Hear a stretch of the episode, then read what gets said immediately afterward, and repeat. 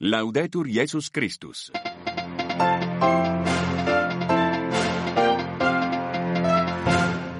Un sommet des pays du G20 houleux à Rio de Janeiro où les ministres des Affaires étrangères sont réunis depuis hier. Guerre en Ukraine ou dans la bande de Gaza, les dossiers sont nombreux. Le Brésil qui tente de se faire le porte-parole des pays du Sud dans ces conflits. Nous retrouverons au début de ce journal notre correspondante à Rio de Janeiro. Les pays européens donnent leur feu vert à des mesures pour limiter les importations agricoles ukrainiennes, un geste envers les agriculteurs polonais en particulier qui dénoncent une concurrence déloyale. Au sommaire de ce journal également, la démission du Premier ministre en République démocratique du Congo pour se consacrer à son mandat de député, mais celui-ci garde son poste par intérim au risque de créer la confusion. Et puis dans notre dossier ce matin, deux ans après l'invasion de l'Ukraine, gros plan sur le bureau, cette structure du CICR, le Comité international de la Croix-Rouge. Son objectif, retrouver la trace des personnes disparues, ukrainiennes ou russes, depuis le 24 février 2022.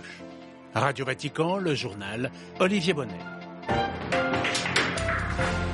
Bonjour, l'aviation israélienne a mené une dizaine de frappes la nuit dernière sur la ville de Rafah au sud de la bande de Gaza. Le sort des populations civiles suscite toujours l'inquiétude. Selon l'ONU, plus de 2 millions de personnes y sont menacées de famine.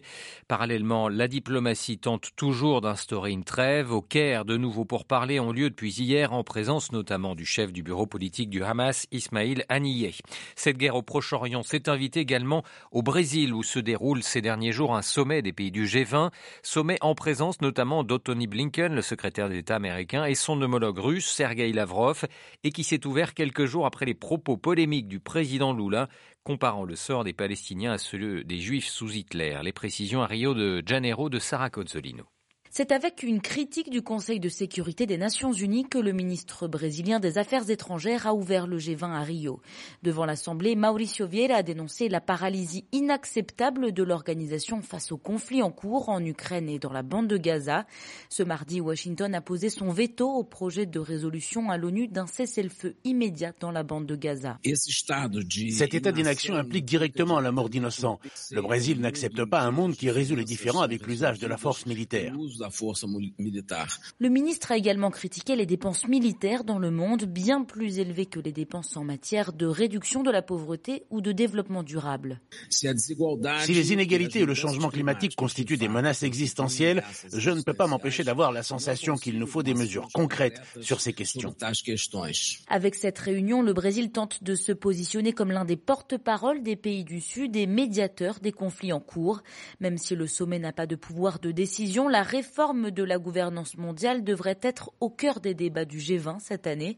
Au mois de novembre, les chefs d'État des pays qui composent l'organisation seront à nouveau réunis à Rio.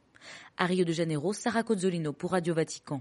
Plusieurs véhicules israéliens visés à l'arme automatique ce matin en Cisjordanie. Une personne a été tuée, huit autres blessés.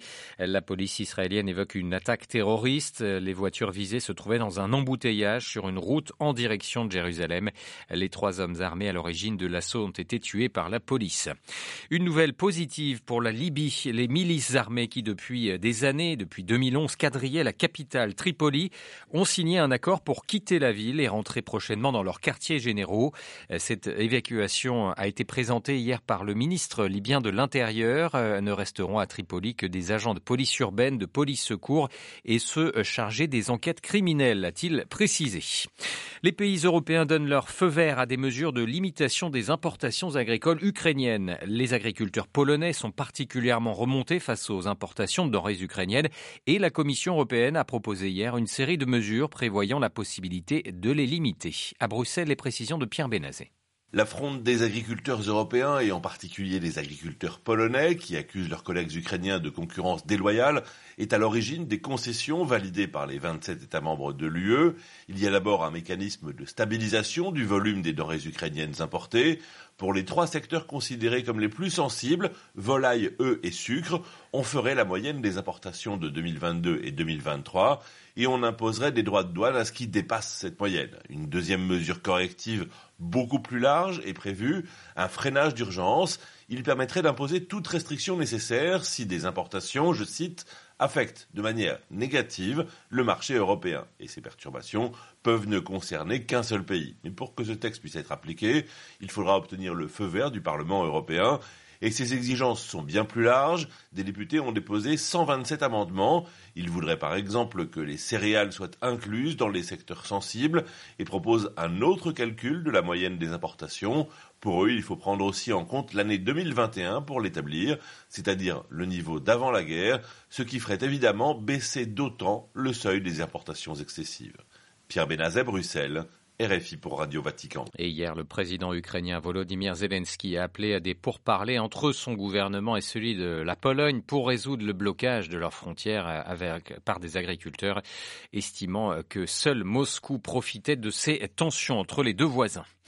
En République démocratique du Congo, deux mois après les élections générales remportées par le camp présidentiel, le Premier ministre Jean-Michel Sama a présenté sa démission au président Félix Tshisekedi, ainsi que celle de son gouvernement. Celui-ci euh, souhaite euh, privilégier son mandat de député, mais le président congolais l'a maintenu dans ses fonctions le temps de composer une nouvelle équipe gouvernementale, une mesure très contestée alors que le cumul des mandats est interdit. À Kinshasa, les précisions de notre correspondant Pascal Moulégois. Le Premier ministre Jean-Michel Samaloukonde a beau avoir présenté sa démission et celle de son gouvernement, Félix Tshisekedi, pour éviter le cumul de mandats, mais il a été reconduit dans ses fonctions à titre intermédiaire par un simple communiqué de la présidence. Une décision qui a pris des cours toute la classe politique. Nombreux sont ceux qui accusent le président Félix Tshisekedi de haute trahison. Saisi en janvier par le Premier ministre pour interprétation des lois, la Cour constitutionnelle avait interdit tout cumul de fonctions membres du gouvernement sortant, dont la moitié a été élue pour siéger à l'Assemblée nationale. Même s'ils sont maintenus, Jean-Michel Samaloukonde et son gouvernement sont soumis à plusieurs restrictions, comme l'interdiction de procéder au recrutement aux nouvelles mises en place ou encore d'effectuer des missions à l'étranger. Cet intérim devrait prendre quelques semaines, le temps pour l'informateur désigné par le président dit d'achever sa mission d'identifier formellement la majorité à l'Assemblée nationale et c'est avant la nomination d'un nouveau gouvernement. En attendant, la coalition au pouvoir est entre tractation en coulisses et d'armes pour le partage des postes à la tête des institutions politiques. Pascal Moulegoa, Kinshasa, RFI pour Radio Vatican. La RDC ou le Conseil de sécurité de l'ONU a sanctionné hier six dirigeants de milices armées qui opèrent dans l'est du pays. Parmi eux, un porte-parole du groupe armé M23 soutenu par le Rwanda et dont les exactions font depuis des années des milliers de morts et contraint aussi des milliers de civils à fuir. Chirurgie annulée, patients refoulés des hôpitaux, les médecins sud-coréens sont en grève face à la proposition du gouvernement d'augmenter le numerus clausus de 2000 étudiants. Conséquence, près de 6000 internes en médecine en Corée du Sud ont posé leur démission en protestation. Le pays est pourtant l'un des pays pourtant euh, avec le moins de médecins par rapport au nombre d'habitants. Retour sur cette crise dans le secteur de la santé en Corée du Sud avec notre correspondant à Séoul, Clément Le Breton. Une mobilisation massive du personnel médical contre la formation de plus de médecins. La Corée du Sud connaît pourtant une grave crise de désertification médicale. D'une part, les médecins ont déserté les campagnes pour exercer en ville et notamment à la capitale, Séoul. Le domaine de la santé étant très largement privé en Corée du Sud, les médecins sont avant tout incités à pratiquer des médecines dites lucratives. Très peu se dirigent donc vers la pédiatrie ou l'obstétrique en raison du faible nombre de naissances. Une grande partie des médecins coréens exercent donc en dermatologie ou en chirurgie esthétique, des milieux qui rapportent plus. Le plan du gouvernement, bien loin de répondre aux besoins en médecins de la population, hérisse le poil des docteurs coréens qui voient une arrivée de concurrents faisant baisser les prix des consultations. Une mobilisation vue comme une révolte de privilégiés qui a du mal à passer auprès de l'opinion publique, qui dénonce dans le même temps l'attitude des médecins vis-à-vis -vis des pratiques jugées plus nécessaires que la chirurgie esthétique. Clément Le Breton, Séoul, Radio Vatican. Et puis au Cambodge, la dynastie Hun Sen se prolonge après 40 ans au pouvoir. L'ancien Premier ministre avait déjà passé la main à son fils aîné, Hun Manet, l'an dernier. Hier, c'est son fils cadet qui a été nommé au poste de vice-premier ministre après un vote au Parlement. Hun Mani qui est âgé de 41 ans. Puis en Russie, l'opposant Vladimir Karamurza appelle ses concitoyens à ne pas désespérer après la mort la semaine passée en prison d'Alexei Navalny. Karamurza, lui aussi emprisonné par le, empoisonné par le passé, et depuis l'an dernier en prison dans une colonie pénitentiaire où il purge une peine de 25 ans pour haute trahison et ce, après avoir notamment critiqué l'invasion russe de l'Ukraine.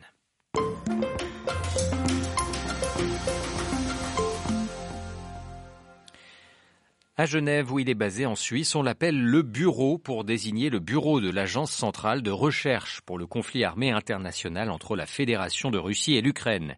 Derrière cette appellation se cache une nouvelle structure du CICR, le Comité international de la Croix-Rouge, mise en place au mois de mars 2022, quelques jours seulement après le lancement de l'invasion de l'Ukraine par la Russie.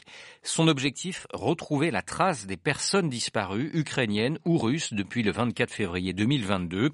Une tâche bien évidemment colossale. Plus de 23 000 personnes sont actuellement officiellement recherchées par ce bureau. Or, selon Claire Kaplan, elle est la responsable de la communication pour le bureau de recherche au CICR. Le pire pour les proches des disparus est de rester dans l'incertitude. On l'écoute ce qu'on ne se rend pas compte euh, quand on quand on n'est pas euh, touché directement, et c'est que ne pas savoir c'est atroce. Les familles préfèrent savoir que leur proche est décédé que ne pas savoir. Ne pas savoir, ça vous obsède, ça vous torture. Vous arrêtez pas de vous demander si votre proche est vivant ou mort, s'il est en bonne santé, s'il est bien traité. Pour certaines familles, on en est à un an, un an et demi, voire plus, sans nouvelles de leurs proches pourquoi elles sont sans nouvelles. Au début, vous vous souvenez sans doute, en février-mars 2022, un grand nombre de personnes se sont euh, déplacées, fuyant les combats, ont dû quitter leur maison. Et dans un premier temps, un certain nombre de familles se sont trouvées séparées euh, parce qu'elles sont parties, parfois elles ont quitté leur pays, etc. Maintenant, au fil du temps et aujourd'hui, euh, quand on parle de personnes disparues, on parle avant tout de militaires dont les familles n'ont plus de nouvelles. Qu'est-ce que ça veut dire? Ça veut dire qu'ils ont soit été probablement capturés par la partie adverse ou malheureusement qui sont, euh, qui sont décédés. Quels sont les outils à votre disposition pour tracer les personnes euh, disparues? Alors on a différentes sources d'informations. Il y a bien sûr les familles d'abord. Les familles qui nous contactent, elles déposent une demande auprès du CICR. On va dans le plus possible de détails pour essayer de comprendre à partir de quel moment elles ont perdu le contact, où se trouvait la personne à ce moment-là? On demande aussi, par exemple, des informations sur euh, si elles ont des, signes euh, distinctifs. Enfin, on essaye de récolter le maximum d'informations. Ensuite, il y a les, les, autorités, évidemment, qui doivent nous fournir les listes et les informations sur euh, les prisonniers de guerre ou les civils qui sont entre, entre leurs mains. Nous, CICR, nous visitons aussi des lieux de détention des deux côtés. Donc c'est une occasion pour nous aussi de rencontrer des prisonniers de guerre. Dans un monde très euh, digitalisé, on regarde aussi les sources euh, publiques ouvertes. Il y a beaucoup d'informations qui circulent dans, dans, ce conflit. La particularité de ce bureau du CSR, c'est que vous travaillez avec les deux pays, Ukraine et Russie. La création d'un bureau comme le nôtre, elle est prévue par les conventions de Genève. Et les conventions de Genève prévoient aussi l'obligation pour les parties à un conflit armé international de mettre sur pied une structure le plus rapidement possible dont la tâche est de récolter des informations sur les personnes qui tombent entre leurs mains. Alors la particularité de, notre travail aujourd'hui, c'est qu'on travaille alors que euh, le conflit armé continue. Donc évidemment qu'aujourd'hui, on n'a pas accès à toutes les zones. Mais nos collègues en Russie et en Ukraine ont la possibilité de rencontrer les familles, elles ont la possibilité d'aller dans certains endroits et, de récolter encore des informations complémentaires par ce biais-là. Une fois que la personne disparue est localisée,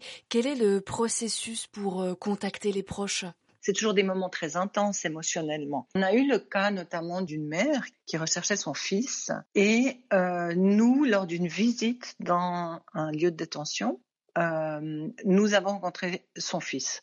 On a pu s'entretenir avec lui et on a pu euh, l'enregistrer. Donc une fois qu'on avait fait toutes les vérifications et qu'on était sûr que c'était bien son fils, on l'a rappelé. Et à ce moment-là, on s'est rendu compte que cette mère, elle avait reçu des informations parce qu'il y a beaucoup d'informations qui circulent et elle, elle était persuadée que son fils était mort. Il y a des, moments comme ça où un peu de grâce quelque part. Après, il y a des cas qui sont résolus rapidement et puis d'autres, euh, ça prend beaucoup plus de temps comme euh, tout n'est pas entre nos mains. Dans les cas où on n'a pas reçu d'informations sur ces personnes, ça peut prendre malheureusement longtemps. Voilà, pour les deux ans de cette euh, guerre d'Ukraine, vous pouvez vous rendre sur notre site vaticannews.va et lire nos articles, notamment cette histoire d'Olena, euh, volontaire ukrainienne, ou aussi une interview avec l'archevêque catholique de Lviv, interrogé par euh, Marine Henriot. Claire Kaplan, responsable de la communication pour le bureau de recherche au CICR, était ce matin l'invité de Radio Vatican.